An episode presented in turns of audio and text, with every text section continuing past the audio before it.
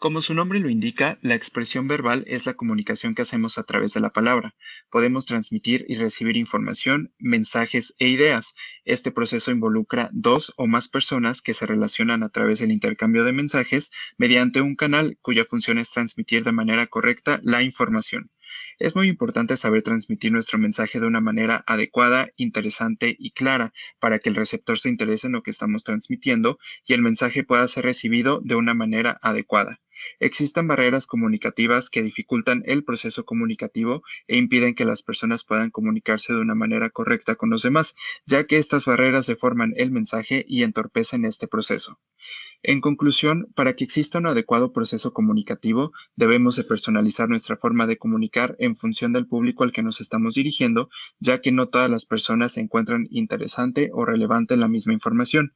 Asimismo, debemos mantener un adecuado volumen, entonación, dicción, fuerza y fluidez para mantener interesada a nuestra audiencia. Gracias.